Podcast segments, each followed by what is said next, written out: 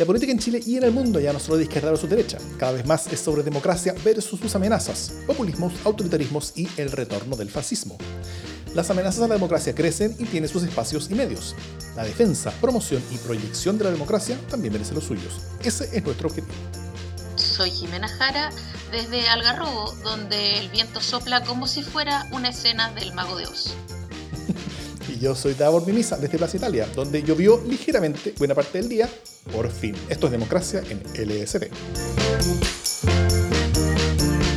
Hola Jimé, ¿cómo estás? Por primera vez estamos grabando este podcast eh, un día miércoles en la noche, horario especial, y, eh, eh, y, el podcast va, a ser recibido el jueves temprano en la mañana, desde el jueves temprano en la mañana. ¿Por qué sucedió eso, Jimé? Excepciones merecen, o sea, los, los, tiempos excepcionales merecen excepciones también, ¿ah? y estos días han sido excepcionales, estos tiempos, estos meses, estos años. Así que eh, está bien cambiar de repente nuestras reglas, porque, digámoslo, ¿quién nos habría estado escuchando a nosotros ayer si hubiéramos hecho nuestra grabación al tiempo en que hablaban los candidatos de, de Dignidad? Con eso tú estás mirando muy en menos a, nuestro, a nuestra eh, fiel fanaticada que están, muchos de ellos presentes ahora en la grabación eh, que nos acompañan, como todas las semanas, que nos acompañan normalmente los martes a las 10, y media, y esta semana en particular nos están acompañando el miércoles a las 10 y media, y aún así la gran mayoría está aquí con nosotros. Así que muy bienvenidos a todos, muchas gracias, y eh, eso, vamos a las noticias. ¿Y por qué? Bueno, la razón finalmente por qué nosotros estamos haciendo esto con un día de, retraso es por el debate, ¿no es cierto? Entonces, vamos a hablar sobre eso. Eh, así que tuvimos los primeros debates presidenciales de este ciclo. El lunes, de las, el lunes fue el de la primera de la primaria de Chile Vamos, entre Joaquín Lavín, Mario Desbordes, Ignacio Briones y Sebastián Sichel, y el martes fue el debate de la primaria de Apruebo Dignidad, entre Gabriel Boric y Daniel Jadwe. Eh, entremos en la primera primaria, si te tinca, Jimé, de Chile Vamos. En, versión te lo resumo, eh, el debate fue algo así como salieron tal como entraron, con Lavín a la delantera, con Desbordes y Sichel peleándose el voto RN y por ello peleándose entre ellos, y con Briones que parecía casi fuera de competencia. Eh, y salvo la agresiva de Sichel, todo fue más o menos con guante blanco. Eh, al, menos si uno compara los, los, los, chopazos tipo Bud Spencer y Terence Hill que se, que se pegaban en el debate anterior de la derecha, donde, donde Osandón se dio con, con todo contra Piñera. Eh, ¿Cómo lo viste tú, Jiménez? Quiero escuchar tu opinión y después voy yo también. Yo no creo que, que Lavín, o sea, yo no creo que tú hayas seguido como igual, ¿ah? O sea, habíamos hablado antes de qué, cuáles eran los movimientos que podía haber con el debate y estábamos de acuerdo en que Lavín era el que más podía perder en el sentido de que era el más instalado y por lo tanto en un debate lo que él tenía que hacer era defender y creo que es justamente lo que hizo, ¿no? Defendió. Eh, se lo vio bastante incómodo en la parte como en la parte valórica encuentro que, que eso siempre le reme en contra hasta él mismo se pone incómodo con él mismo eh, pero pero creo que en ese sentido él no tuvo mucho movimiento pero no sé si, si es el que queda mejor parado. O sea tengo la sensación de que eh, y perdón que lo diga con esta franqueza, que Briones fue totalmente un perdedor en esa jornada, y no lo digo solo porque me cargara su terno con su raya, o sea, con su, con su corbata así como delgadita, que, que era como, no sé, era una imagen, en fin, podría alargarme en esto, en la imagen de Briones, pero no lo digo solo por el look eh, desafortunado, sino porque además no, no supo encontrar su nicho, eh, no estuvo ni cool, ni agresivo, ni especialmente claro, ni, ni por cierto carismático. Entonces, eh, si tú me preguntas, yo creo que de los cuatro fue el que peor lo hizo y, y, cualquier opción que tenía como de jugársela, porque además él tenía que jugar a ser como conocido y, y, y a, a, lograr capturar a alguna gente y a seducir a gente, yo creo que no, eso no se logró mucho, no lo vi particularmente seductor. Eh, y en el caso de Desbordes y, y Sittel, yo creo que Sittel eh, de alguna manera hizo una, una ofensiva importante. Eh, no, sé, no sé cómo le habrá ido, no sé si más gente tendrá ganas ahora de votar por Sittel, me cuesta pensarlo.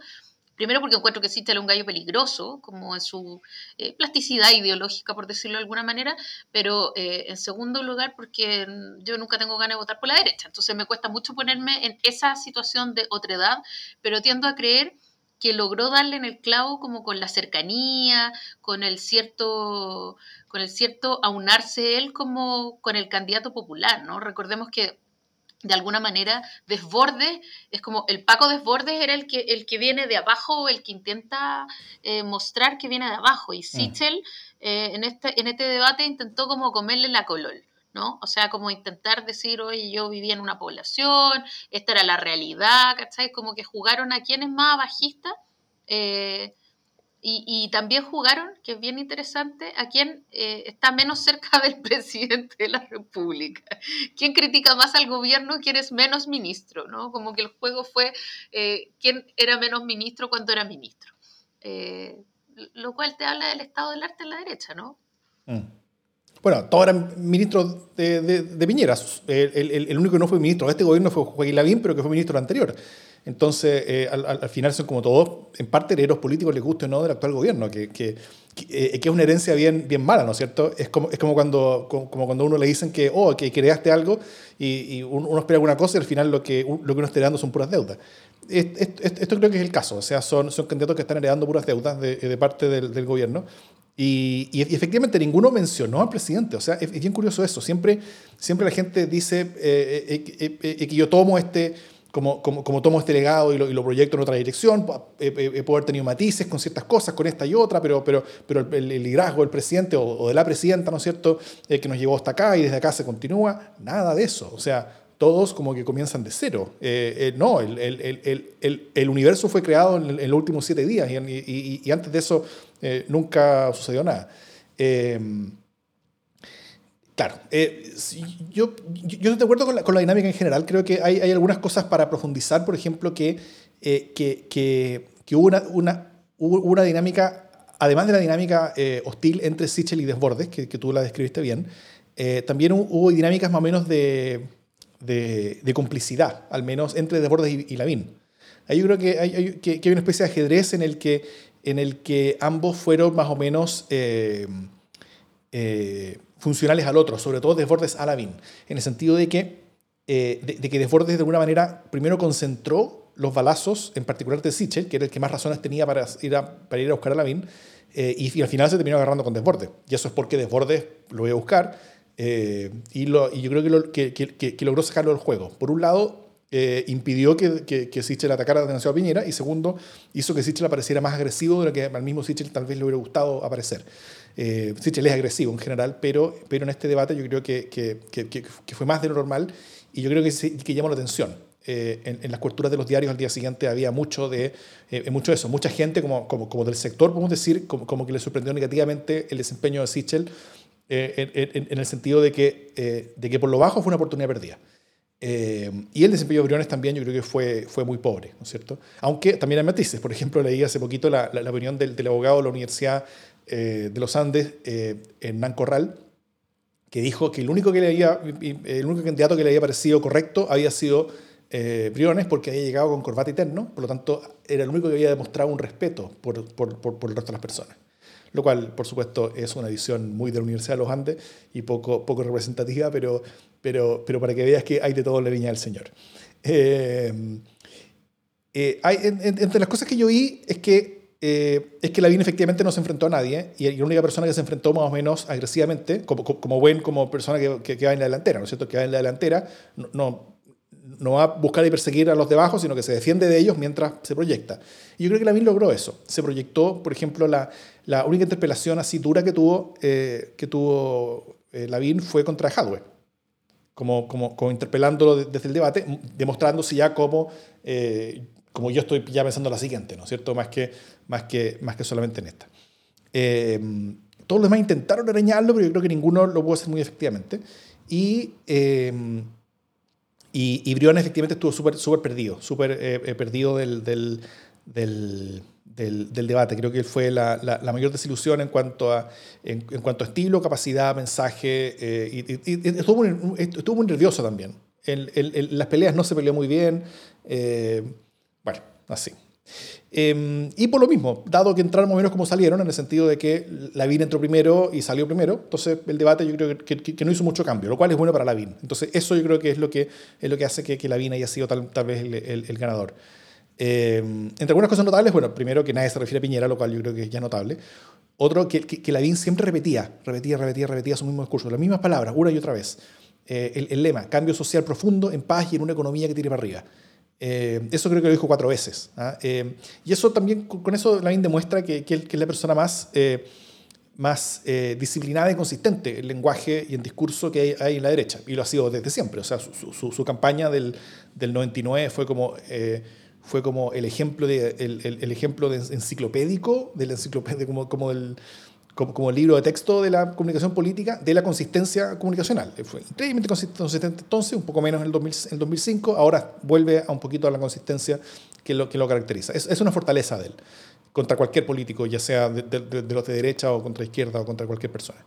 Em, y, y, su flexibilidad también. O sea, fue, fue, muy curioso, a mí, me llamó mucho la atención esa, esa pregunta donde en la misma respuesta él comienza respondiendo en Mapudungún y termina llamando a, que haya más vehículos blindados en la Araucanía. Eso para mí es, es, como súper representativo de la BIN, muy decidor y también, eh, y, y, y, también yo creo que demuestra su, su, su fortaleza. Eh, y lo último, lo, que me, llama la atención es que eh, es, es, es, una interpelación que hizo Desbordes. ¿ah? Cuando, cuando, cuando, él dice, él, estaba hablando algo que pasaba en el bosque, en, el bosque, y dijo de la comuna del bosque, no de la parroquia del bosque, ante sus contendores. ¿ah? Y eso yo creo que es súper simbólico, porque ver un candidato presidencial de derecha hacer esa interpelación, que es básicamente de clase, eh, ni más ni menos que en el podio del debate presidencial de la derecha, creo que es algo como, como, como bien demostrativo de, de, ciertas, de ciertos cambios ciertas cosas. O sea, el, el, el, que un candidato de derecha hubiera dicho algo así en una primaria hace, hace, no sé, algunos años, habría sido, creo que, eh, completamente inaceptable. O sea, imagínate que, que, que, Goldberg no hubiera hecho eso en la, primaria cuando participó en, su debate. O sea, al día siguiente todos los diarios habrían estado tapizados, así como este gallo, como, como de lucha de clases, el, el, el mala clase, el terrible. Eh, y, no pasó nada, pasó viola, porque, ya, porque creo que es mucho más aceptado y normal, y, creo que eso es una cosa que le hace muy bien a la derecha. Yo estuve contento por la derecha y por Chile, porque Chile necesita una derecha y una derecha ojalá que sea mejor que la que tenemos, eh, que, que, que, sea un poco más diversa, y creo que, que, que Desbordes agrega eso. Sí, yo creo que sí, y que efectivamente este debate, no solo de, de, Chile Vamos, no solo estuvo marcado por eh, quién está más lejos del gobierno, eh, y quién, porque en el fondo era como, ya, pero eso lo aprobó usted. Sí, sí, pero ya venía saliendo, o sí, pero fue un primer paso, evidentemente no se hizo bien, o sea, todo fue críticas, ¿cachai? Nadie, nadie salvó al gobierno por ningún lado. Eh, y respecto de la coherencia de la BIN, como, claro, es coherente con el guion del momento, ¿no? Eh, acuérdate que en el, en el 99 él era su rollo, era como los problemas reales de la gente, ¿no? los problemas reales de la gente. Eh, y era como se negaba a decir palabras como pueblo, vecino, eh, poblador, no, todo eran los problemas reales de la gente. Y ahora sigue esta cosa como positiva, ¿no? Como una cuestión así como, como sería en política el, el decrétalo Gaya, el, o sea, como que sea buena onda, que nos entendamos, que es como, pero es muy eh, docente y es bien claro, la verdad. Cuando trata de explicar, tiene la mm. capacidad de explicar en, simple y casi en básico cuestiones que son más o menos complejas.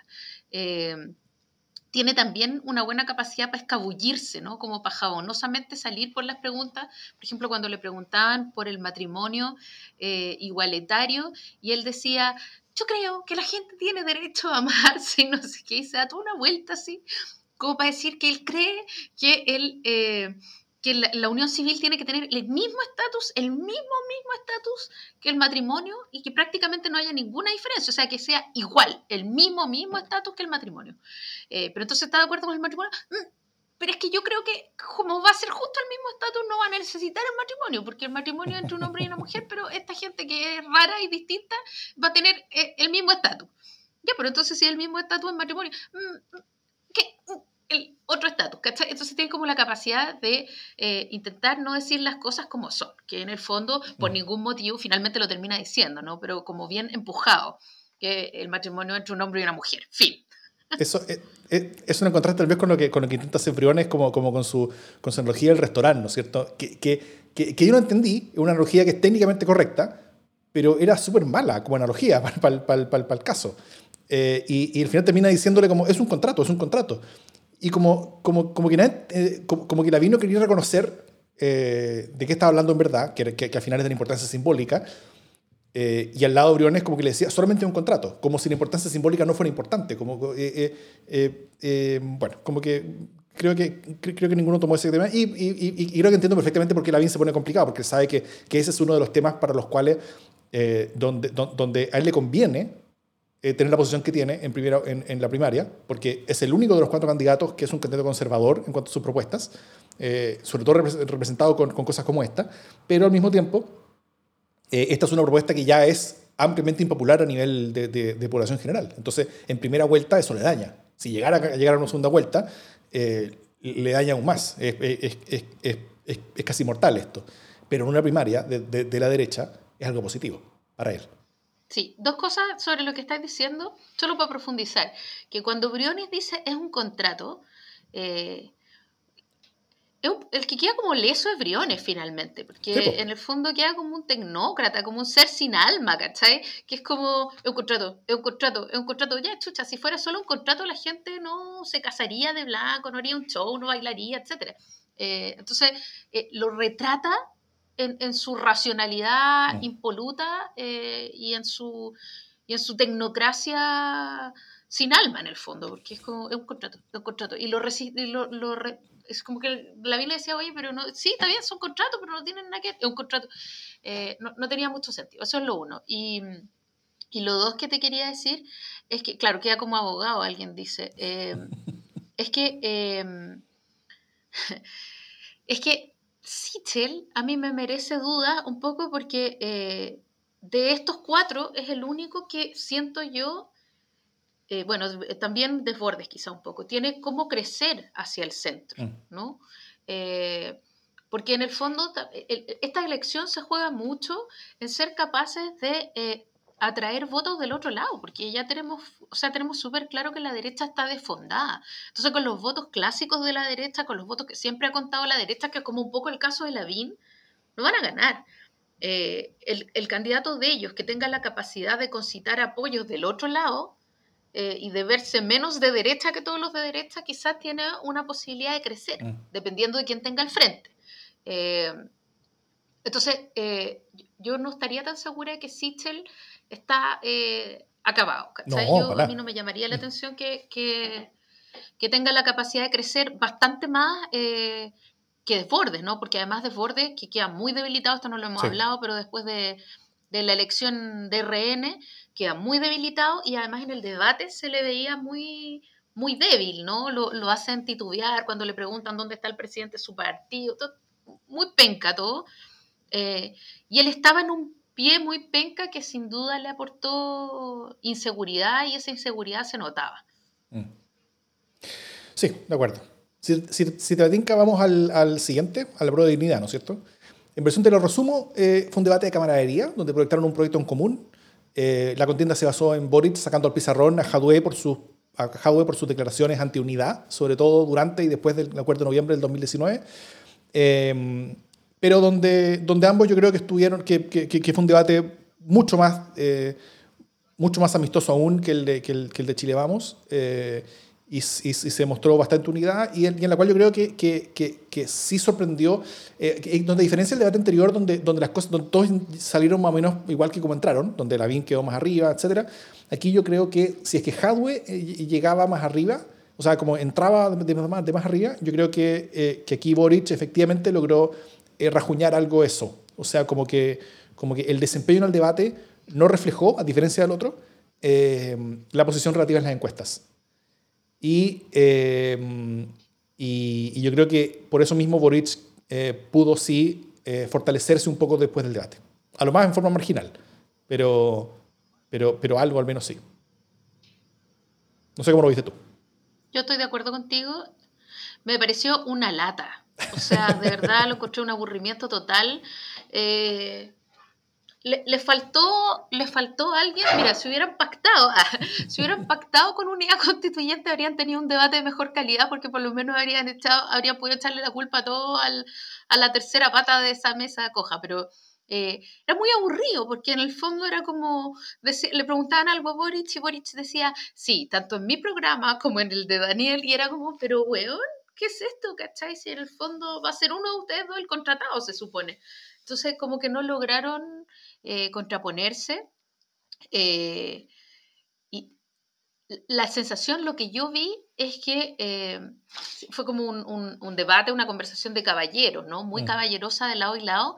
Pero siento que Boric fue bastante más caballero con Jaude, a pesar de haberlo sacado el pizarrón, que Jaude con Boric, ¿no? Porque Jaude tenía como este, este impulso que es un gallo que tiene más estampa, eh, es, más, eh, de alguna manera tiene un poco más de, carisma, ¿cachai? De fuerza en sus planteamientos comunicacionales. Entonces, cada vez que podía, él se ponía de ejemplo y trataba de sacarle ventaja a Boric como que le pegaba el codazo.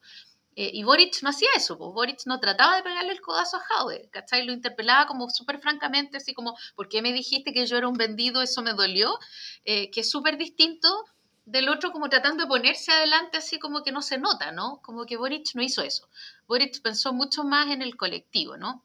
Mm. Eh, pero fue, o sea, aparte de, esas cosas que se notaban como, como matices, era una lata, una lata profunda. Eh, no sé si queda tan claro por qué uno debería votar por uno y no por el otro, por el otro no por el uno, eh, sino que se, vio todo muy, muy mezclado, que era como una mayonesa así bien mezclada en la que eh, había ciertos temas como que Venezuela, ponte tú, eh, que emergían como ciertas diferencias. Y también, perdón que lo diga, pero, pero las preguntas, ay, eran unas preguntas tan como del 2000, ¿cachai? Como que me, me da un poco de lata estas preguntas como, ¿y qué opina de Venezuela? O sea, de, de cagado no le preguntaron de Cuba, ¿me entendís? Como que son preguntas súper manías para un, hoy para, un alcalde comunista. Como que me pareció tan fuerte el cliché de usted lo va a nacionalizar todo. Eh, ¿Y qué opina de Venezuela usted? ¿Y usted se va a comer las guaguas? Eh, me parece que son preguntas súper pueriles frente a lo que podían haberle preguntado a Jaude de su, de su programa, ¿no? O sea, me parece que si hay cosas que puedan preocuparle, eh, a la mayoría de las chilenas y los chilenos que a lo mejor no están dispuestos a votar por alguien como Daniel Jaue es, por ejemplo, en qué se basa su programa económico, mm. ¿cachai? ¿Cómo realmente va a lograr que se crezcan 10 puntos del PIB? Eh, o sea, como un poco concentrarse en ese tipo de cosas que todavía son polémicas y que uno realmente no hay mucha certeza, que hacerlo hablar de, Venezuela, que lata, ¿cachai? Eh, como que me pareció muy cliché todo eso. Eh, y, entonces creo que las preguntas no estaban tan bien logradas, que las buenas preguntas se hicieron quizá al principio. También creo que Daniel Jaue perdió mucho tiempo hablando de tonteras eh, y defendiéndose, que eso lo debilitó. Sí. ¿Cachai? Como que eh, esta larga perorata sobre, sobre el interferón, ¡Uy, qué aburrimiento! O sea, como... Yo creo una vergüenza. y, es, grave. En, en, pandemia están defendiendo weá, yo creo que es grave. Sí, y además que él como que estaba todo el rato diciendo, no, a ver, perdón, no se ha probado que el interferón, y la, y la, la Montserrat le decía, oiga, si usted no es científico, tampoco Montserrat es científica, entonces era una conversación muy loca, eh, que duró mucho, y todo porque Jaude no puso decir, ¿sabe qué? Puta, sí la cagué, cosa que le dijo hasta ley que eh, con mucho respeto, pero se lo dijo, entonces, eh, eso fue una tontera, creo yo, y lo otro que me pareció que, que que también fue una tontera, fue cuando Boris le dice, oye, amigo, en la buena onda y en el camino común que hemos emprendido, ¿por qué chucha me trataste de vendido, cachai? Me, dolió, me dio pena, eh, no sé qué, y el otro le dice, ya, pero no nos quedemos en, en, los epítetos. Lo que pasa es que yo quería, y no es capaz de decirle, ¿sabes qué? este es el momento para decirte que yo te respeto, nada, ni un cariño, mm. ni una disculpa, ni perdón si te ofendí o se entendió mal, nada. Eh, y eso a mí me parece que, retrata a Daniel Howe y, le hace mal a su candidatura, porque en el fondo la capacidad de reconocer los errores, que es una, fortaleza que sí tiene Boric, es una, y esa flexibilidad para mirar lo que uno hace, es un, es un atributo, uno diría, blando, pero que es súper eh, valorado hoy día. O sea, esa capacidad de poder reescribir y resignificar lo que uno hace, incluso criticándolo, desdiciéndolo, eh, diciendo cambié de opinión o decir, pucha, ¿sabéis que en ese momento yo lo vi como una traición, pero realmente cuando se mejoraron las condiciones de representatividad de la convención, cuando se incorporó la paridad, cuando se incorporó la representación de los pueblos indígenas, eh, mi posición cambió, no sé, hay tantas cosas que se pueden decir, eh, pero, pero a Daniel le cuesta mucho no, retroceder, no retroceder, como que él, o sea, como le cuesta mucho retroceder, le cuesta mucho desdecirse, le cuesta mucho pedir disculpas, y yo creo que eso va a terminar afectando a su candidatura. Y lo último que quiero decir antes de pasarte la pelota es que me pareció que Boric se veía más grande. Mira el comentario de vieja porquería que estoy haciendo, pero eh, como que me pareció que tenía un look, o sea, él se preocupó de, como tener un look más maduro, ¿no? Como de dejarse eh, una barba como más cuidada, como la que están viendo quienes ven eh, este programa en vivo, a Daur con su barba impecable o sea, se, cuidó su barba, estaba como con sus lentes, era como un tipo estudioso, ¿no? O sea, eh, no se preocupó de verse muy mayor, pero sí un gallo estudioso, preparado, no es, no es un joven impetuoso, como que de alguna manera él se ha dedicado durante este último tiempo a contrarrestar esa imagen de un joven impetuoso. Eh, si tú quieres, este, no es el cabro que, se, que, se, que mostró la polera de Jaime Guzmán, por descuido, por tontera, por hacerse el buena onda o por lo que sea, ¿cachai? Este es un tipo preparado que estuvo todo el rato llamando como a la unidad, eh, tratando de que, los que están al frente crucen la vereda y le voten, ¿no? Eh, entonces, me parece a mí que dio muestras de una madurez política que probablemente algunos van a encontrar que es como venderse o que no sé, pero, pero que a mí me, me parece súper promisoria finalmente, me parece una buena cosa. Eh, creo que se vio mucho más sólido y mucho más relajado. Eh, fue el más blando de todos los candidatos de, de, estos dos debates, ¿no? O sea, fue el que partió saludando a quienes están fuera de cámara, eh, fue el que, y fue el que más, y fue el que más bromeó. y eso también es amable, creo yo. O sea, eh, cuando, cuando la Mónica Rincón parte preguntándole cómo va a liderar Chile si no puede liderar su movimiento, él un poco se sonríe y le dice, ah, partimos con la pierna en alto. O sea, como que de alguna manera no se hace el gil, ¿ah? eh, como hacen todos los otros candidatos, no le dice, le agradezco la pregunta, sino que le dice, ah, vaya a partir dándome duro. Eh, y entonces, y, hace algunas cosas como, oye, sí, yo quiero réplica, eh, me, aludió directamente, tiró muchas tallas y se le veía relajado. Yo creo que eso lo ayudó mucho. Sí.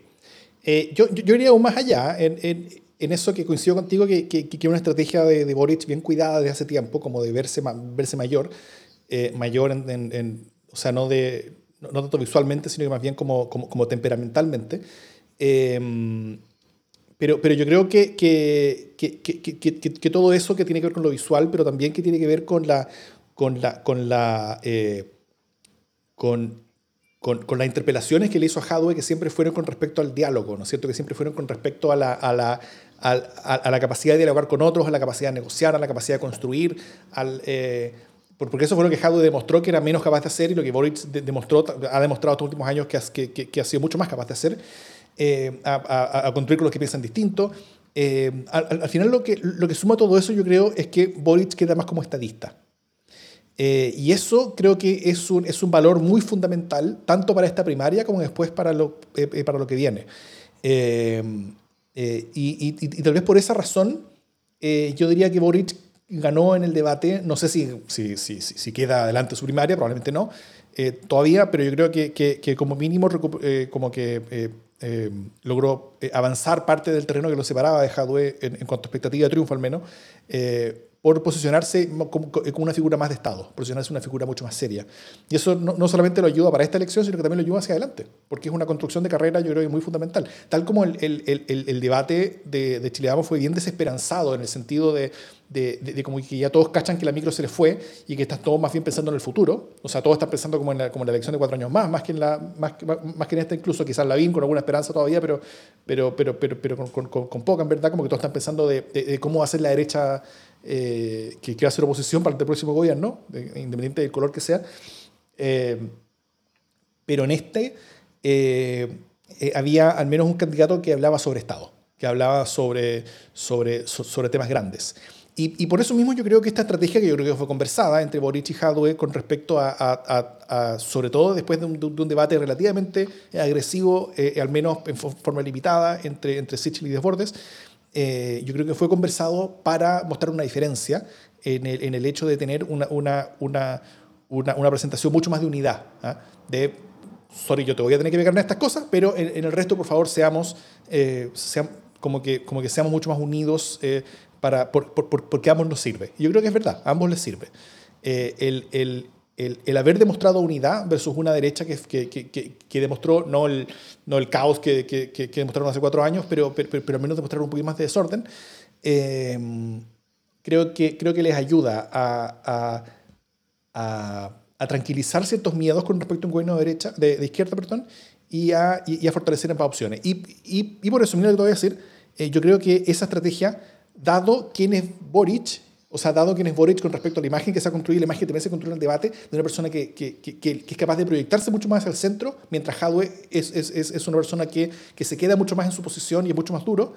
Eh, esta, esta mucho mayor convivencia fue algo que le conviene mucho más a Hadwe que a Boric en el sentido de que, eh, de que Hadwe, al, al, al, estar mucho más unidos, se alimenta de esa imagen de convocar que tiene Boric sin ser él el, convocante, sino que el poder seguir siendo duro, eh, mientras Boric queda con esta mochila como de ser alguien tan cercano y tan igual y tan parecido y tan de proyecto en común con alguien que es mucho más, eh, más tal vez extremo y poco dialogante como, como, como mostró ser, ser eh, y eso es una mochila para las etapas siguientes.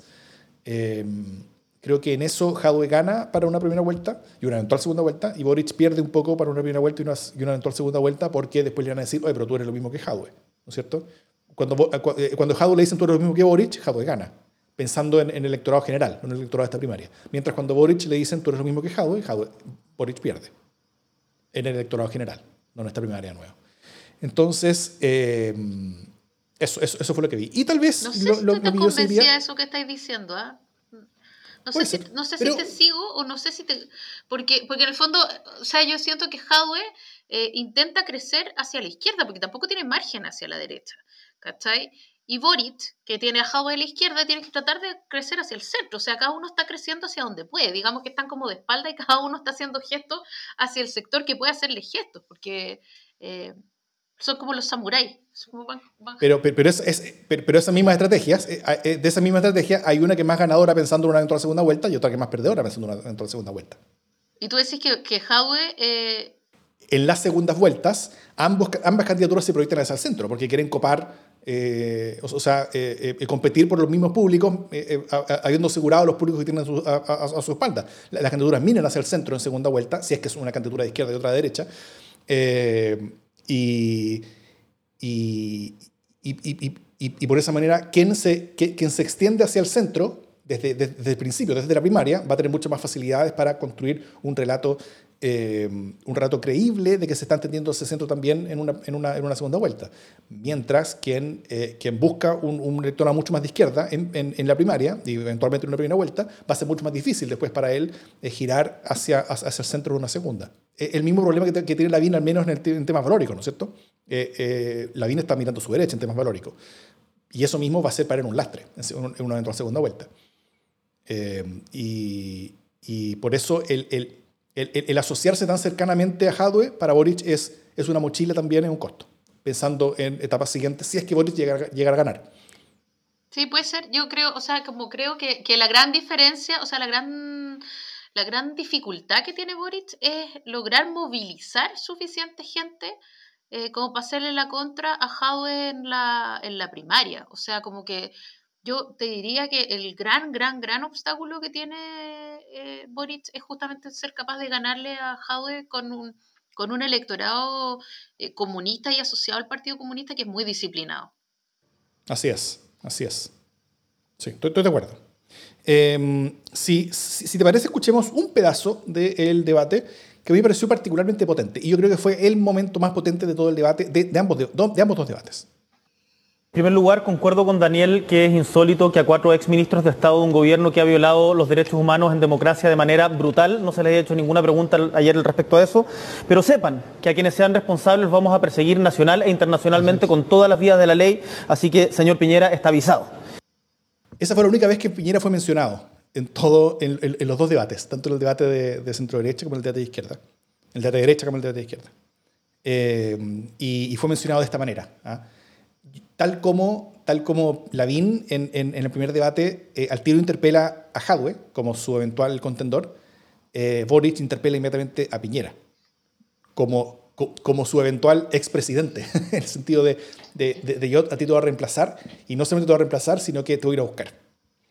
Eh, lo cual creo que es una señal potente. A mí me llama mucho, mucho, mucho la atención. No sé qué, qué sentiste tú con ese momento. Eh, sí, yo creo que efectivamente, no sé, no sé si el, tono me convoca tanto, pero está bien. O sea, es el único que, que habló desde una cierta altura, ¿no? En ese sentido, de decir, ¿sabes qué? Eh, ni el mundo mm. empieza y termina conmigo, y, ni, ni, se acaban las cosas cuando se acaba el gobierno de Piñera.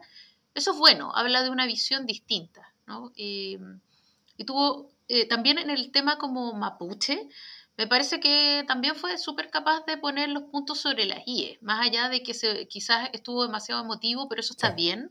Eh, o sea, fue capaz de, dar cuenta de otras perspectivas con bastante claridad. Así que sí, creo que es un momento eh, polémico, fuerte y que, y que no, había pensado que era el único momento en que se hablaba de Piñera, pero qué tragedia, pero, pero sí.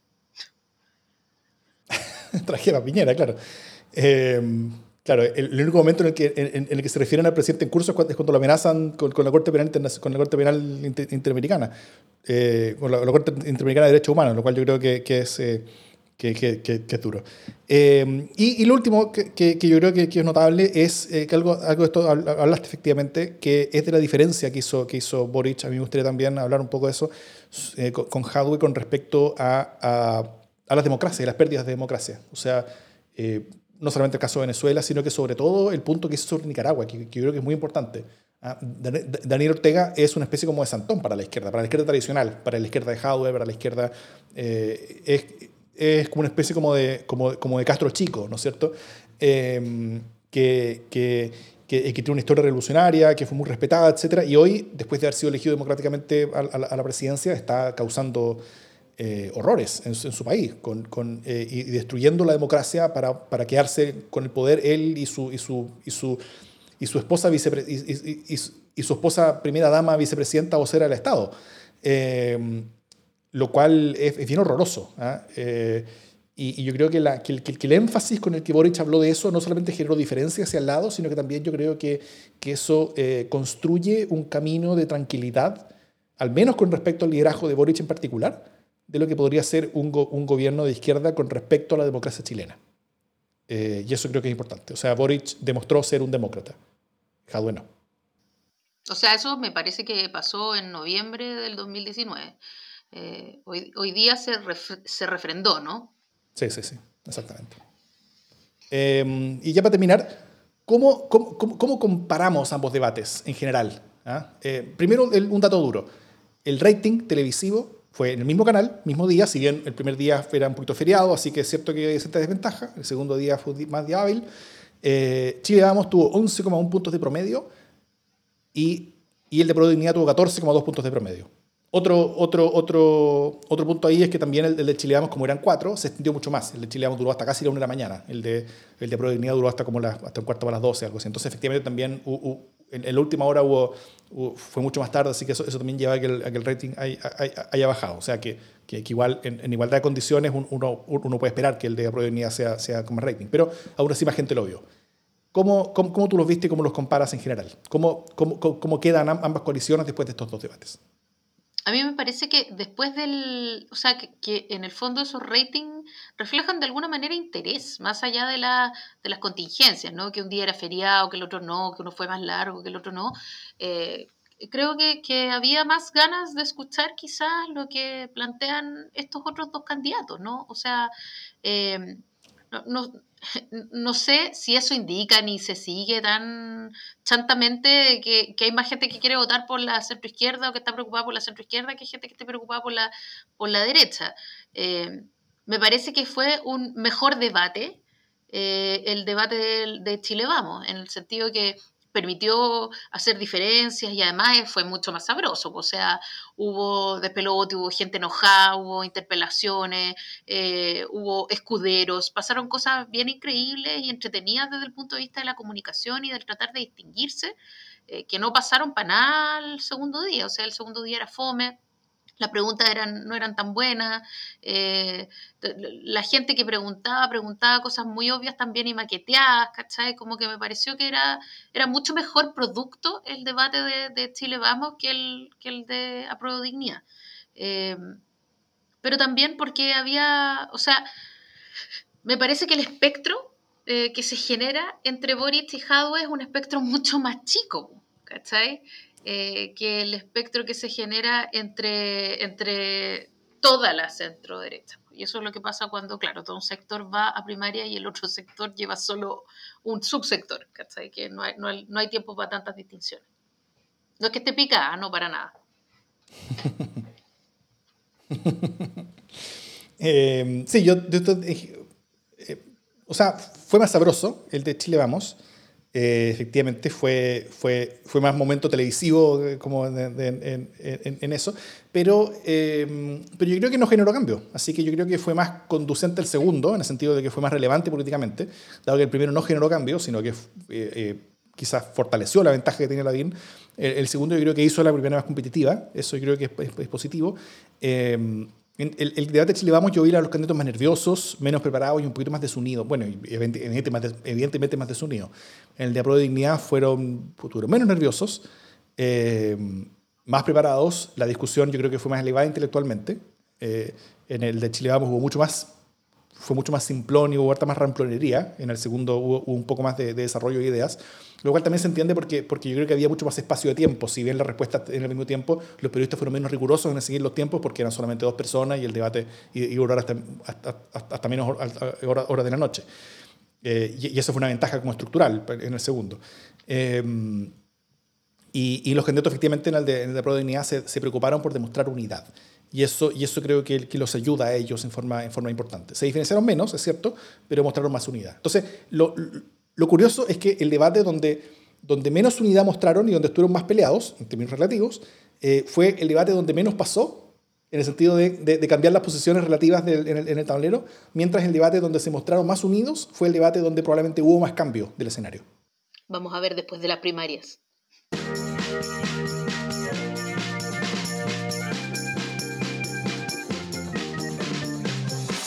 Tenemos fecha y tenemos eh, elenco y lugar para la primera sesión de la Convención Constitucional. Eh, y tenemos también una eh, anfitriona o maestra de ceremonias, ¿no? Una de las grandes discusiones que se había dado en este último tiempo era a quién le iba a tocar ser como el presidente accidental, ¿no? O presidenta accidental. Eh, si iba a ser el constituyente más votado, si iba a ser, no sé, la persona más anciana, en fin, distintas maneras para decidir entre convencionales constituyentes quién iba a ser el encargado de eh, llamar a elegir un presidente, por ejemplo, eh, que son cuestiones formales pero que tenían que hacerse, ¿no? Mm. entonces era un gran debate porque ¿quién va a ser? O sea, se supone que la gran gracia que tiene esta convención es que son todos iguales. Eh, y que llegan todos como iguales. Entonces, que fome que uno llegue siendo presidente y abra como presidente cuando son todos iguales. No había una dificultad ahí.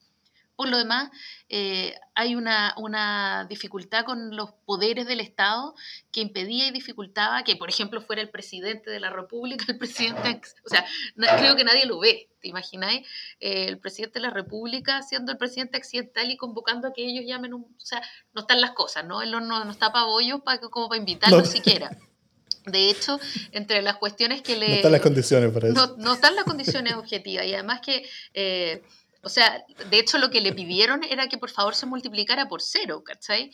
Eh, y eso es, bien heavy porque además él termina como acatándolo. Entonces hay una... Bueno, yo quiero hablar también de cómo, antes de, seguir en este análisis, quiero hablar de, del discurso de Piñera convocando a la, a la convención, ¿no? Eh, en el que trata de bajarle la línea. Es un discurso bien paupérrimo, así triste, terrible, de los peores que le he visto y eso que ha hecho hartos discursos malos. Porque es un discurso en el que toda la primera parte le relata al país lo que el país ha vivido, ¿cachai? Entonces le dice al país en ese discurso, bueno, en octubre del 2019, en medio de, no sé, un estallido de violencia irracional, el típico cliché que tiene, eh, pero también demanda ciudadana, emergieron, no sé qué, y narra lo que pasó el 18 de octubre, después dice que él, eh, y, luego en medio de esa crisis, eh, convocamos a un gran acuerdo por la paz y la democracia el 12 de noviembre. El 12 de noviembre es una fecha en la que solo se acuerda Piñera, que no le importa a nadie salvo porque en su momento él quería sacar a los milicos a la calle y le dijeron que no, pero él la, relata así como que fue un gran acuerdo, un acuerdo de él con él, en el que estaba más solo que un dedo. Eh, y después dice, eh, acuerdo que se refrendó el 15 de noviembre, no sé, y entonces van narrando, ¿ah? después en octubre pasado ganó la prueba, una, oye, es de verdad un relato bien estúpido, porque es como, loco, eh, son los últimos dos años, hemos estado ahí, lo hemos vivido también, ¿cachai? Y además lo hemos vivido como básicamente con el gobierno en contra. Pero como no tenía mucho que decir y le habían pedido que no se fuera de, verso, entonces como que trató de rellenar con todas estas cosas como absurdas, ¿cachai? Que es como, le está contando a la gente lo que la gente ha vivido. Ese es como un intento como de, como, como, como, de marcar con su propio marco la, toda la, la historia reciente, ¿no es cierto? Y y es como un intento malo, porque es porque al final como que está demostrando que, que Jacinto Gorosabel, que es el que le escribió los discursos, como que se leyó como una introducción al libro de George Lakoff. Eh, y, y, como que no leyó el resto del libro.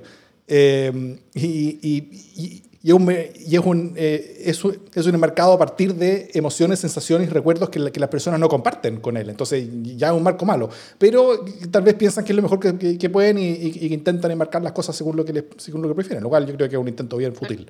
Pero, tampoco creo que realmente estén... Pues más rechazo tampoco creo que estén realmente enmarcando nada, sino que como que no, no tienen cómo rellenar, entonces rellenan con las cosas...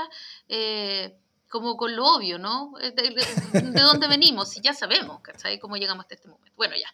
Eh, pero luego de esta joya de la oratoria, entonces él dice cuándo eh, van a empezar a sesionar y dónde, y luego, por supuesto, porque Piñera es gonna piñerear siempre, ¿cachai?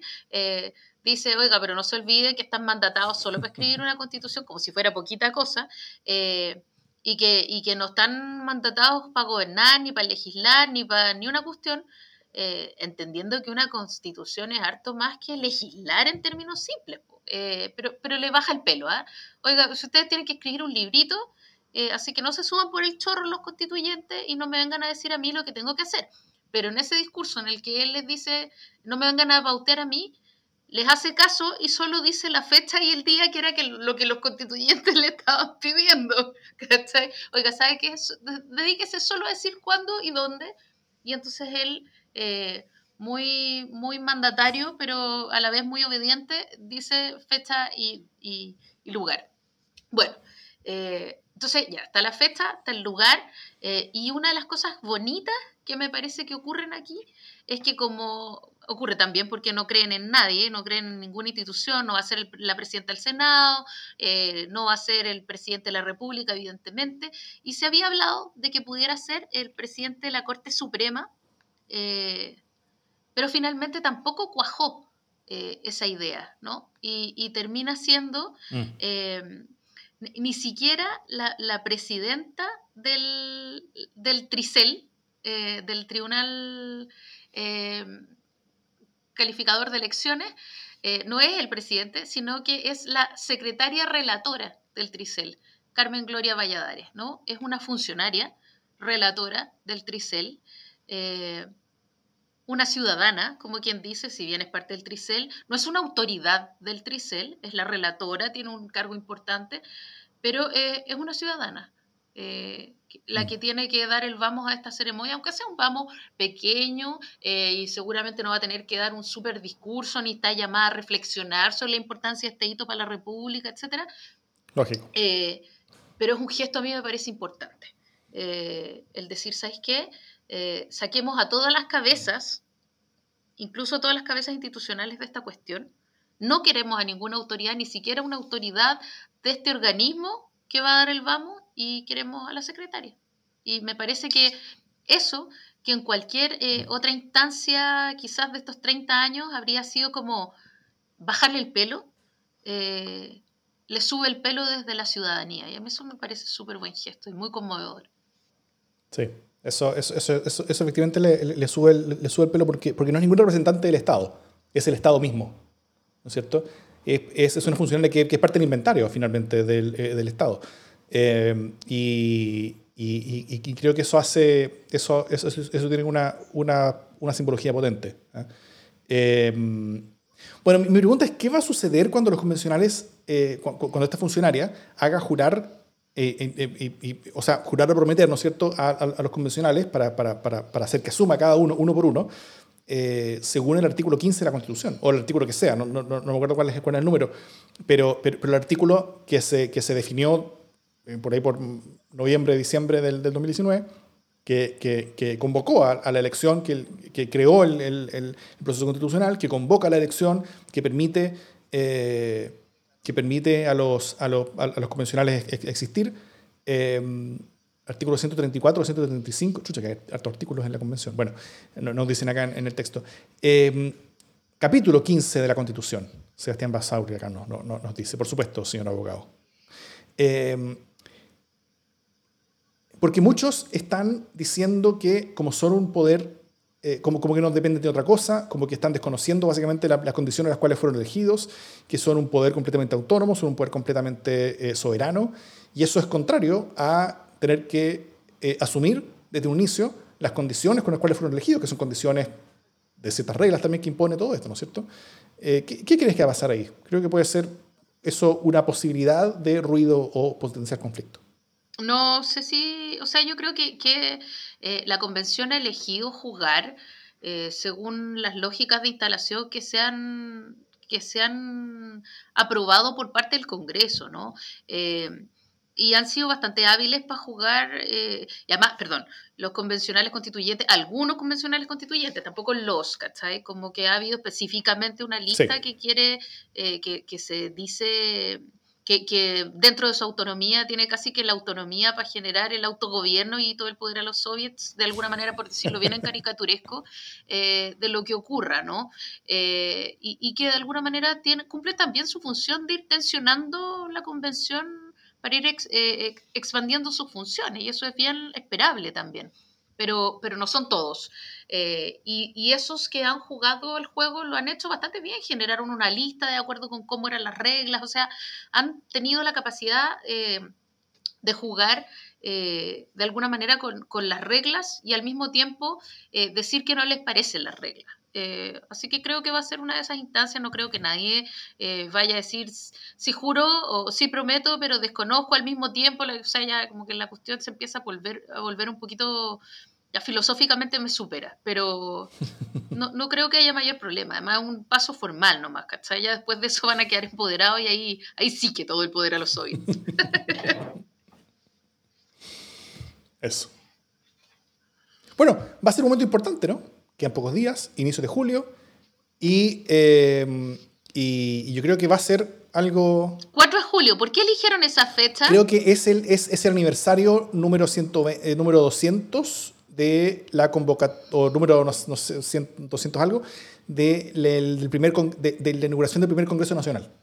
Ah, mira, bonita fecha. Le eligieron una fecha con cierto cuidado. Sí. Yo, fíjate que soy mal pensada eh, y, y, quizás sea injusta y todo, pero dije, ah, como son nueve meses, lo que está haciendo Piñera es que no los convoca Nica durante junio, porque los nueve meses se cumplen en marzo y aun cuando lo más probable es que tenga que prorrogarse, que no hayan terminado esta mm. cuestión a los nueve meses, es que no quiere ni por si acaso tener que toparse con estos gallos justo cuando se, está, cuando se esté yendo, ¿no? Como que quiere tratar de distanciarse que por lo menos que mínimo para abrir esta cuestión para no tener que volver a referirse al tema.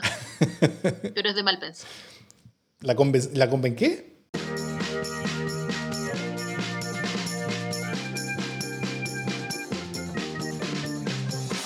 Las buenas noticias. ¿Qué buena noticia tienes, Jimena Jara? Mi buena noticia, eh, y que me parece importante para la democracia igual, es que eh, por fin parece, y no quiero ser excesivamente optimista porque ese papel es de Davor en este podcast, eh, están empezando a bajar los contagios de COVID, lo cual significa que está funcionando quizás el esquema de vacunación o que la gente está teniendo más cuidado o que, o que ya se murió toda la gente que se tenía que morir. Mira, no sé cómo interpretarlo, pero de alguna manera siento que eh, se empieza a acercar una nueva fase de esta eh, pandemia, eh, variante Delta mediante, o por lo menos un respiro antes de que la variante Delta llegue a taparnos del todo. Y así es como esta noticia tan optimista se empieza a transformar nuevamente en una noticia pesimista, lo cual es clásico de mí cuando doy buena noticia. Muchas gracias por esa noticia mixta. Eh, bueno, mi buena noticia es que tuve la oportunidad de participar en una nueva serie de podcasts. Eh, este no es de la familia Democracia en el SD, sino que aquí fui más bien yo de préstamo. Eh, pero Espacio Público desde hace unos años hace un taller de periodismo e investigación a periodistas de Cuba, de un proyecto que, que, partió Pato Fernández hace algunos años y que, y que ha seguido ahí, ahí, trabajando. Y como parte de ese taller, los periodistas llegan a, realizan una investigación final. ¿no es cierto? Donde hacen, hacen periodismo de investigación. Cuba es un país donde, o sea, no muchos países tienen periodismo de investigación robusto como Chile, ¿no es cierto? Cuba es un país donde no existe el periodismo de investigación, el periodismo ha sido más bien como, de, como, como, como narrativo y, más bien asociado como a los órganos oficiales. Eh, solamente la llegada a Internet ha permitido allá ha, permitido eh, un, mayor ecosistema como de medios independientes que ha permitido hacer investigación sobre, sobre qué es lo que ocurre eh, ante el poder, ¿no es cierto? Así que con todos esos periodistas, que este año, además de Cuba, fueron también de Nicaragua y de Venezuela, pude conversar sobre las investigaciones que realizaron en, el marco de ese taller y también sobre cómo es ejercer el periodismo en esos países. Así que son conversaciones informativas, a veces duras, a veces llenas de emoción, eh, sobre realidades que si bien son diferentes entre sí, son todas muy complejas para el ejercicio del periodismo. Eh, cada uno, que, Cuba tuvo una apertura hace poco y, una y un reciente cerrazón después de esa apertura eh, los derechos de, como de expresión. Eh, Venezuela continúa su descenso, que viene desde hace rato, eh, la, situación es bien desesperanzada ya, y, el, y, Nicaragua vive una reciente y muy violenta deriva autoritaria, que, que, es un caso medio complicado. Así que el podcast se llama Periodismo de Investigación en Cuba, Nuevas Voces, Nuevos Relatos. así que todos y todas están invitados a escucharlo, a seguirlo también y eh, donde en cualquier parte donde ustedes escuchen sus podcasts está, está disponible y todos los capítulos ya están publicados. Así que muy, eh, muy bienvenidos ahí. Es muy interesante. Yo, yo, yo, yo, yo aprendí caleta haciéndolo y lo disfruté mucho, así que espero también lo disfruten. Y también hay algunos videos asociados que hemos estado haciendo y están siendo publicados en el canal de YouTube de Espacio Público. También yo quería, sí, justo mm, iba a decir, iba a hacer la infidencia de que eh, Daura además ha estado haciendo unos videos animados increíbles eh, a propósito de esa serie de investigaciones y yo recomiendo que los vean, puesto que como sinopsis son bien entretenidos, o sea, son unas sinopsis animadas que hizo Davor. Eh, que hemos estado conversando y que la verdad me, me gusta cómo está quedando y es una serie de conversaciones que yo recomiendo. Gracias por la recomendación, Jiménez. Dicho eso, esto es democracia en LSD.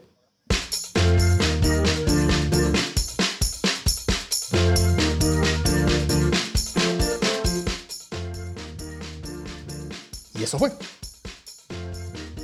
Así estamos, desfasados. Oye, tuve hartos accidentes hoy día, le pido disculpas al, al respetable, pero, pero en fin, así es la cosa cuando uno está aquí en, en el bosque profundo. Así es. Bueno, y pronto se nos viene la, franja, ¿no es cierto? ¿Algo por la franja? La, analizaremos, la comentaremos, la, pelaremos. No sé cuándo empieza la franja. ¿Cuándo empieza la franja? Obvio que sí. Estoy, estoy, estoy googleando.